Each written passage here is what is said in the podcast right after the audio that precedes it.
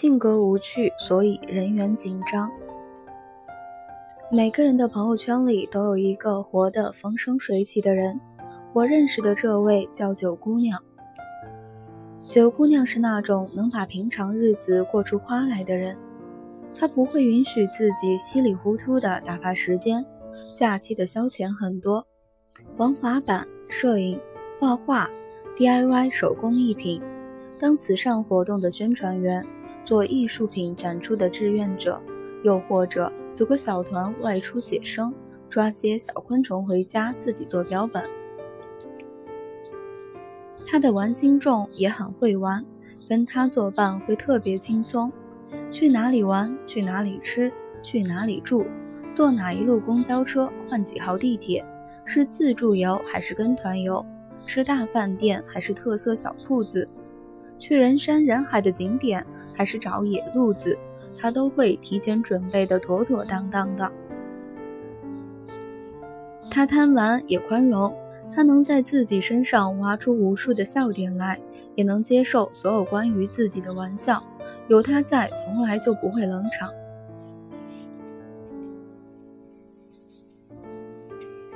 有一次，我在一家花店门口遇见了九姑娘。他正弯着腰，认认真真的在赞美一朵快枯萎了的花，见我笑得快站不直了，他一本正经地对我说：“我是想让它多活两天，人家科学家做过实验了，说对一个培养皿里的细菌置之不理，对另一个培养皿里的细菌每天都说表扬的话，后者长得更茁壮。所以，我。”见我哈哈大笑，他手一扬，说道：“一边玩去。”原来有趣的人一个人的时候也很有趣。九姑娘自己玩得不亦乐乎，但并没有让家里人安心。毕竟她还单着，在家里人三令五申的逼迫之下，一个据称是足以改变你命运的男人出场了。他有钱有权，可偏偏就是太无聊。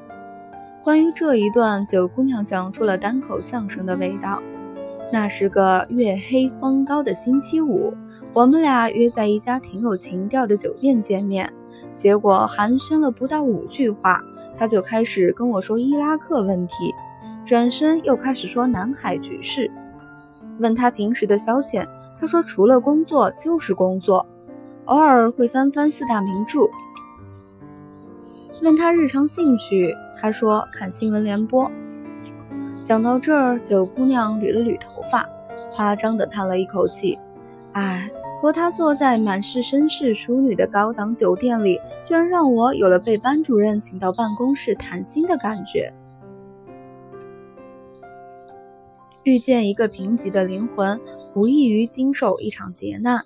你跟他吃饭会觉得难以下咽，你跟他聊天会觉得三观不合。”就连干坐着都觉得累。无奈的九姑娘最后问了那男人一句：“那你挣钱是为了什么？”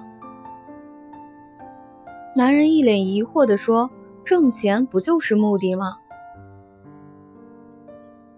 见九姑娘没再说话，大概是猜到了九姑娘的心思，说了句：“那做个朋友总行吧。”以后你有用得着我的地方，我一定帮忙。九姑娘笑着说：“咱们不是一个路子的，还是做陌生人更合适。”有太多人在迷信交际的作用，恨不得把所有的时间都花在如何认识有用有趣的人身上。可是，在你没本事、没有利用价值之前，你除了给人点赞之外，其实什么都做不了。过分的强调人脉的作用，一味的强调交友的作用，错误的以为只要认识了某个大咖就能解决所有的人生困境，只要进入某个圈子就能拿到所有难题的通关密码。从根本上来说，不是懒惰就是赖皮。在这个强者如林的世界里，永远不缺少各式各样的成功者。也不缺千篇一律的好看的脸，可唯独有趣的灵魂最难遇到。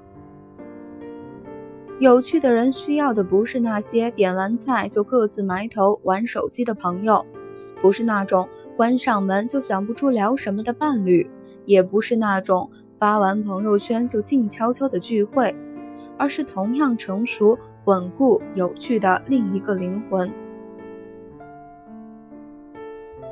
一个无趣的人遇见另一个无趣的人，只会捆在一起烂掉；而一个有趣的灵魂遇见另一个有趣的灵魂，会因对方而熠熠生辉。